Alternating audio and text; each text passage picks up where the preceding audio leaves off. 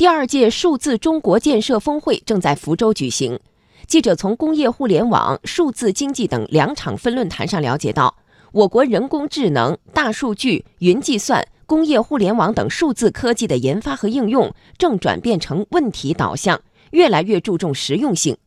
专家分析，这有助于解决当前数字科技供需两张皮问题。央广记者张子亚、吕红桥报道。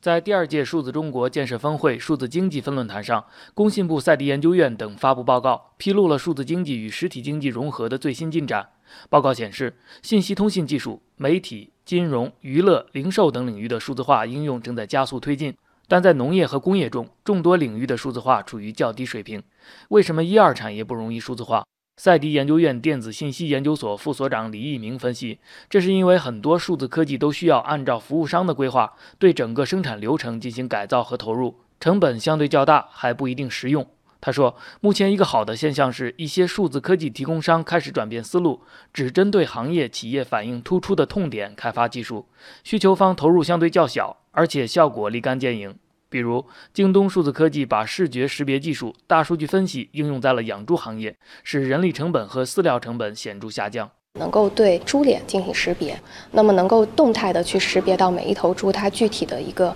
情况，特别是在饲喂食物的环节，能够很明确的掌握到这头猪是否进食了，进了多少食。那么进食过多的这些猪呢，我们会禁止它进食，这个都是会通过后台的一些智能系统进行操控。工业互联网的推广应用也是这样。之前，企业出于成本考虑，对工业云、工业互联网应用积极性并不高，因此一些地方政府只能通过补贴推动企业数字化，这显然不是长久之计。浪潮云董事长兼首席执行官袁毅生说：“目前工业互联网服务提供商正转变为问题导向，比如用智慧仓储提高进出库效率，用人工智能提高良品率等。现在这一块看更需要找到真正能给企业带来增值的。”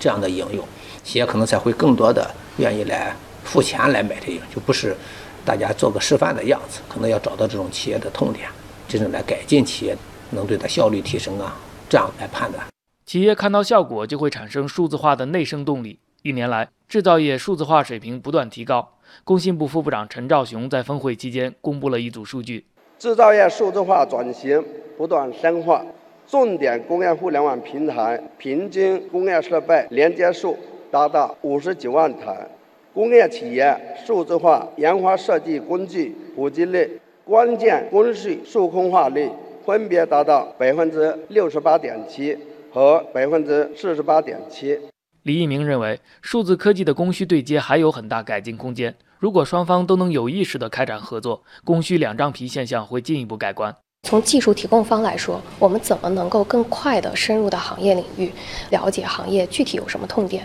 然后我们能够跟它进行相同的知识体系的对话。呃，那么从行业端也是一样，首先他得承认数字科技能够改造，他就会主动的去提出他这个行业需要数字科技来帮他改造什么，然后在这个过程中两方合作，能够具体的帮助到行业。